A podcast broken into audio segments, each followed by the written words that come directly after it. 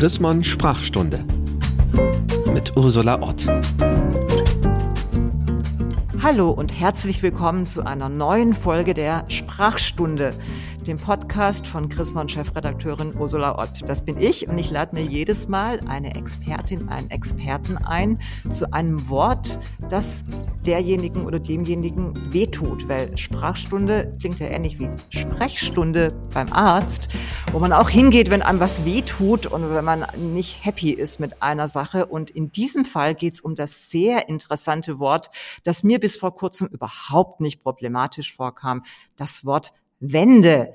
Jetzt kommen ja die Gedenktage im Herbst, äh, wo man über die Wende wieder schreibt als Journalistin, als Journalist. Und ich bin froh, dass wir eine echte Expertin zu diesem Thema gefunden haben. Und die sitzt sogar ganz weit weg von uns in Helsinki. Herzlich willkommen, Frau Kunter.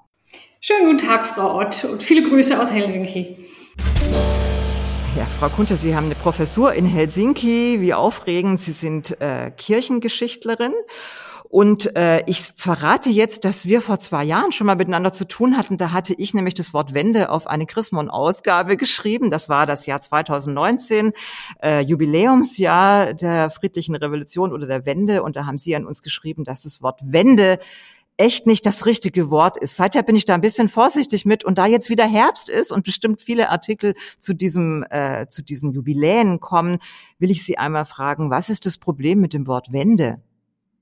Ja, das Problem beim Wort Wende, wenn man diese Ereignisse von 1989, 90 in der DDR und Mittel- und Osteuropa bezeichnen will, ist zum einen, dass ich denke, es ist eine Verharmlosung dieses riesengroßen historischen Ereignisses. Und wir wissen ja mittlerweile 30 Jahre später, dieser Umbruch hat Dimensionen wie 1918, wie 1945. Da ist es zum einen eine Verharmlosung, so etwas Historisches als Wende zu bezeichnen.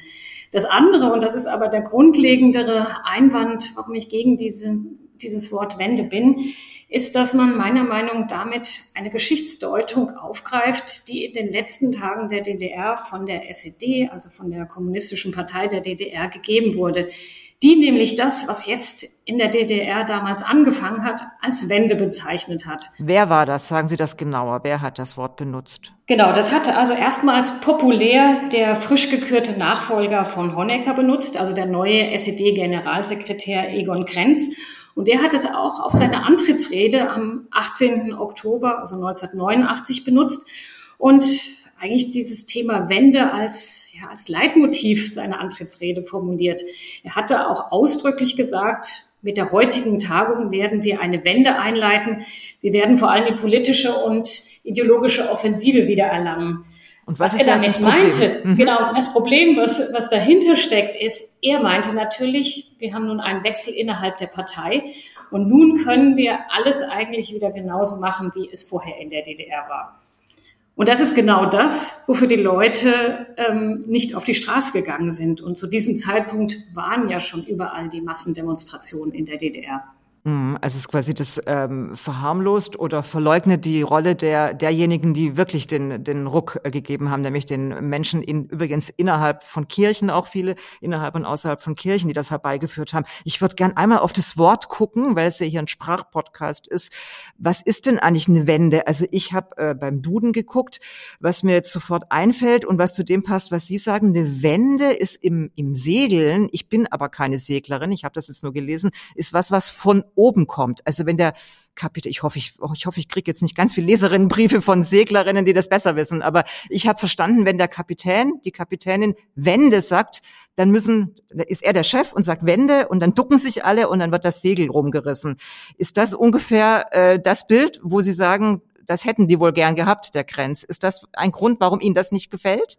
Das ist ein sehr guter Grund, an den habe ich noch überhaupt nicht gedacht, weil ich auch keine Seglerin bin. Aber diese Idee dahinter, dass etwas von oben kommt, dass das System sich nicht ändert, sondern dass sozusagen es nur ein Regierungswechsel ist, der jetzt von oben, also von der Partei aufoktroyiert wird, das passt sehr gut zu meiner Kritik.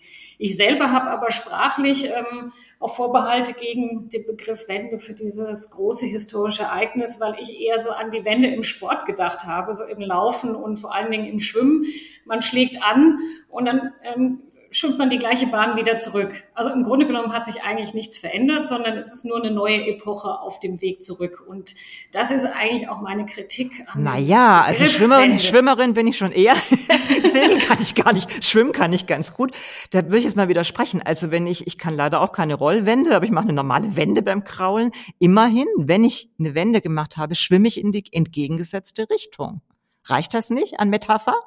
Das reicht nicht an Metapher, denn es ist ja sozusagen der gleiche Schwimmer oder die gleiche Schwimmerin und der Weg ist sozusagen auch vorgezeichnet. Man geht ja die Bahn wieder zurück oder man schwimmt die Bahn wieder zurück und ich meine, dass das einfach als Begriff und wir, wir verbinden ja viele Bilder mit dem Begriff Wende dann zu wenig ist, ähm, um diese große, wahnsinnig komplexe Transformation und Revolution, die da passiert ist, zu beschreiben. Ja, wir Muss, reden am Ende das ist der noch mal, Punkt. Ja, hm. Das ist eben der andere ja. Punkt. Der erste, der das populär benutzt hat, ist eben Egon Krenz gewesen. Und kurz darauf gab es ja dann auch am Zeitzeugen erinnern sich noch am 4. November die große Rede auf dem Alexanderplatz, die große Zusammenkunft und Demonstration. Da hat auch jemand wie Christa Wolf sich ganz, ähm, die, die mochte das den Begriff Wende auch nicht. Sie hat da damals in der Rede auch sich sehr verblüfft gezeigt, hat das selber auch benutzt als Begriff Wendige und die Wendehälse. Und sie hat damals auch ausdrücklich gesagt, was jetzt hier in der DDR passiert, das ist eine revolutionäre Erneuerung. Und die geht von unten aus und eben nicht mehr von oben. Aber jetzt haben Sie selber gerade schon ein Wort gesagt, nachdem ich Sie unbedingt fragen will. Also Christa Wolf hat damals gesagt, dem Wort Wende traue ich nicht. Das habe ich jetzt verstanden und glaube ich, haben wir alle verstanden, was daran nicht gut ist. Aber das Wort Wendehals ist ja jetzt kein Kompliment. Das ist ja tatsächlich eine, wie ich finde, leider doch ziemlich treffende Bezeichnung für Menschen, die ganz schön schnell umgeschwenkt haben, ihr Fähnchen nach dem Wind gehängt haben oder was würde man von Alternativbegriffen Begriff nennen, also die quasi schnell wieder im neuen System angekommen sind. Ist es nicht ein bisschen schade, wenn wir den Begriff dann jetzt dann leider aber dann gleich mit verabschieden müssen, wenn wir die Wende verabschieden? Oh, den Begriff Wendehals finde ich tatsächlich auch ganz schön und ähm, den könnte man durchaus auch stehen lassen. Da habe ich gar nicht so viel dagegen, weil der ja eine ganz konkrete ja, sagen wir, ein ganz konkrete Charakterzug von einer Persönlichkeit bezeichnet. Während aber der Begriff Wende als großer historischer Begriff für das, was in der DDR 1989, 90 passiert ist, eben meines Erachtens erstmal nicht ausreicht, um die Komplexität zu erklären. Und zweitens aber belastet ist, weil er eben vor allen Dingen von Egon Krenz benutzt worden ist. Und deshalb meine ich, und wenn auch Leute wie Christa Wolf und andere sich damals aus der Zeit, die eben mutig auf die Straße gegangen sind, ähm, gegen den Begriff Wende gewendet haben, dann sollte man den auch nicht benutzen. Ja, das finde ich ein ganz gewichtiges Argument, der es in diesem Podcast auch immer wieder vorkommt. Fragt die Leute, die es betrifft. Sie sind ja Historikerin, also sind Kirchenhistorikerin und Theologin. Gibt es auch aus evangelisch-christlicher Sicht da Einwände gegen das Wort Wende? Ja, die Frage ähm, Kirche, Theologie und Wende. Das ist auch eine sehr interessante Frage. Schon zu der damaligen Zeit gab es ja ähm, Leute aus der Kirche, die sich gegen den Begriff Umkehr gewandt haben oder ihn anders interpretiert haben. Das waren Leute wie zum Beispiel ähm, sehr prominent der Erfurter Propst ähm, Heino Falke oder auch in, in Leipzig Christoph Ziemer, die weder den Begriff Wende akzeptieren konnten, aber dann auch nicht den Begriff Einheit, der ja dann, dann schließlich auch kam, oder den Begriff Systemwechsel. Weil Sie nämlich gesagt haben, wir als Christen und mit unserem, was wir wollten, die, die Wende und die Umkehr ist noch überhaupt nicht da. Das sozusagen die Menschen leben jetzt nicht gerechter, die Perspektiven sind nicht gerechter und es ist nicht der globale Perspektivwechsel, den wir, an den wir als Christen glauben. Und sie haben sich da natürlich ähm, vor allen Dingen, denke ich, auf die Propheten berufen, die ja die Menschen immer zur Umkehr umruf, anrufen, wenn sie sich nicht mehr genügend Gott zuwenden. Und aus dieser Interpretation ist eben der Begriff Wende auch nicht angemessen, weil er nur das politisch Irdische sozusagen beschreibt und nicht das Potenzial an Erfüllung der Schöpfung, die in dem Begriff Umkehr bei den Propheten liegt. Die wollten also lieber den Begriff Umkehr haben und sie haben dann skizziert äh, eine Umkehr in den Shalom, also in das Reich Gottes. Und ich denke, das ist eigentlich auch ein Aspekt, der häufig in der Berichterstattung auch vernachlässigt wird, zunehmend mehr nach 30 Jahren eben diese andere Füllung, die Christen durch die Bibel haben und vor allem durch die biblischen Propheten. Und dann, denke ich, kann man natürlich auch sagen, wenn man 30 Jahre später auf 1989, 90 schaut, in dem Sinne ist ähm, weder der Systemwechsel, Systemwandel noch die, die Wiedervereinigung Deutschlands hat dazu geführt, dass der Glaube an Gott größer geworden ist, sondern ganz im Gegenteil. Ähm, die Kirchenmitgliedszahlen sind ja zurückgegangen.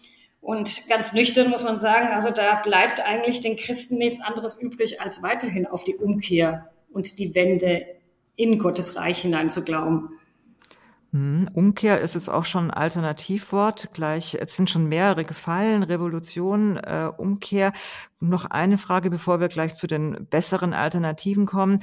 Wenn Wende nicht das richtige Wort ist, und ich finde, das haben Sie wirklich wunderbar erklärt, was machen wir dann mit den, äh, mit den ganzen Komposita? Also Wendehals haben Sie schon gesagt, finden Sie eigentlich ganz okay, weil es ja auch äh, irgendwie so ein Schlagwort ist. Aber ich, wir Journalisten, das muss ich jetzt mal widersprechen, wir haben es manchmal äh, gerne, wenn wir ein kurzes Wort haben. Also, wenn wir jetzt zum Beispiel diese, äh, diese Jahreszeit irgendwie antexten wollen, dann sagen wir eben gerne Wendeherbst oder wir sagen sowas wie Nachwendezeit oder Nachwendegeneration. Wenn Sie mit sehr guten Argumenten uns Journalisten und Journalistinnen jetzt sagen, bitte hört auf mit diesem Wendewort, dann haben wir es ein bisschen schwer mit diesen, mit diesen ganzen Worten. Wie soll ich denn zum Beispiel sagen zur Nachwendegeneration? Haben Sie da eine Idee, wie ich die da weiß ich sofort, was gemeint ist. Die Nachwendegeneration, das sind die, die, äh, die nach 89, 90 geboren sind, ist eine ganz andere Generation als die, die noch in der DDR geboren wurden.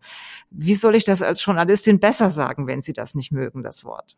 Zum Glück bin ich keine Journalistin, sondern ich darf ja mehr Worte finden, um etwas zu beschreiben. Ich will vielleicht auch noch anmerken, dass das gar nicht nur in Anführungsstrichen ein Problem von Journalisten ist, sondern auch in der internationalen Berichterstattung über diese ganzen Ereignisse wird auch unglaublich gerne immer der Begriff Wende benutzt, nämlich als deutscher Begriff. Im Englischen, also sagen die dann the Wende? Genau, da steht Echt es in jetzt? Anführungsstrichen oder okay. auch in, in niederländischen Publikationen. Und das soll sozusagen zeigen, dass man, dass es einen deutschen Begriff gibt, den man jetzt auch im Ausland nimmt, um diese ganz besondere Zeit zu kennzeichnen. Also das ist nicht nur ein, ein ähm, Problem für die deutschen Journalisten. Wie sprechen ich würde die das denn aus? Das, ich will es nochmal fragen, ich kann es gar nicht glauben. Sagen mhm. die auf Englisch The Wendy? Oder genau, wie sagen wenn, Ja, das, also ich lese es dann sozusagen nur schriftlich, mhm. aber dann wird es in Anführungsstriche geschrieben. Mhm. Und, Und das, das gefällt Ihnen auch nicht? Das gefällt mir dann auch nicht. Ich verstehe das sozusagen und ich verstehe auch, dass da nochmal ein anderer Gedanke dahinter ist, dass man nämlich diese Ereignisse in die deutsche Perspektive setzen möchte und gleichzeitig zeigt man natürlich als Berichterstatter, dass man den Begriff Wende kennt, aber dass sozusagen die weitere Reflexionsebene damit auch nicht vollzogen wurde. Also deshalb gilt das durchaus auch für internationale Wahrnehmung. Das ist ja interessant. Ich wusste bisher nur von dem Wort Kindergarten und Pausenbrot, den die, der international Ein Einkehr gefunden hat ins Englische und auch ins Skandinavische. Lustigerweise, es sind ja in Helsinki, ich habe mal über Pausenbrote geschrieben, das gibt's tatsächlich im Skandinavischen. Aber dass die Wende es geschafft hat, macht natürlich unsere Operation hier nochmal komplizierter. Aber wir sind ja Protestantinnen, wir haben es ja gerne äh, kompliziert. Ich finde, ähm, das überrascht mich jetzt gar nicht so sehr, dass Sie sagen, ja, dann müssen wir uns halt mehr anstrengen. So, dann müssen wir eben mehr Worte finden. Das war jetzt tatsächlich schon öfter so in diesem Podcast. Ich erinnere mich an die zweite Folge dieses Podcasts, wo es um den Problemstadtteil ging, wo ich verstanden habe, das ist ein schlimmes Wort, weil das die, äh, die Problematik verschärft in diesen Stadtteilen. Und da braucht man eben manchmal auch einen ganzen Satz, um zu sagen, warum in einer bestimmten Stadt bestimmte Probleme auftauchen. So scheint es mir hier auch zu sein. Wir brauchen mehr Worte vielleicht, je nach Kontext, um das zu beschreiben. Dann lassen Sie aber, uns doch jetzt mal über andere ich, Worte ähm, reden. Ich habe ja. auch ein paar Alternativen. Sehr gut. Dann, welche? Also die sind ein bisschen länger als das Wort Wende, aber wenn wir historisch-politisch über diese Zeit sprechen, dann hat sich doch in der, sagen wir mal, bin ich eingebürgt, in der politischen Bildungsarbeit ähm, bei Historikern, bei Journalisten teilweise auch der Begriff Transformation oder Revolution eingebürgert, würde ich sagen. Wenn man das ähm, stärker aus der ähm, ähm, Politik-theoretischen Perspektive betrachtet, kann man auch den Begriff Systemwechsel dafür nehmen. Also ich finde, das sind Begriffe, die man gut benutzen kann. Ich würde aber sagen, wenn man jetzt einen breiteren Begriff sucht, der der Deutung auch von unten her angemessen ist, dann hat sich in den letzten 20 Jahren der Begriff friedliche Revolution durchgesetzt, weil er einmal zeigt, es war ein umwälzendes Geschehen, komplex mit vielen Aspekten Und andererseits war es eben keine gewalttätige Revolution, wie Revolutionen in der Geschichte bislang abgelaufen sind, sondern es war eine friedliche. Und diese Zusammensetzung von friedlich und Revolution ist dann eben das ganz Besondere ähm, dieses Transformationsgeschehen in, im Osten Deutschlands. Würden Sie denn sagen, dass es ähnlich wie die Sturm auf die Bastille eine echte Revolution war? Es ist etwas Umstürzendes? Absolut. Ja, absolut, das würde ich sagen. Ja, das finde ich auch. Ich finde auch das Kompositum mit friedlich, weil bei Revolution, also ich denke tatsächlich als erstes an die französische Revolution und da ist ja wirklich viel Blut geflossen. Deswegen ist das, finde ich, immer noch und ich bin dankbar und demütig, dass ich das erleben durfte. Ich finde es immer noch fast ein Wunder, dass, dass das alles so friedlich vonstatten gegangen ist. Ich will Ihnen gleich sagen, das, was Sie andere, was Sie vorgeschlagen haben, das finde ich scheußlich Transformationsgeschehen. Das ist vielleicht für WissenschaftlerInnen irgendwie brauchbar, aber wissen Sie, bei der Transformation, da denke ich gerade im Moment, ehrlich gesagt, an den Umbau unserer Industrie in Richtung äh, klimagerechter Industrie. Da denke ich an Umbau der Automobilindustrie in Elektromobilität und all solche Dinge.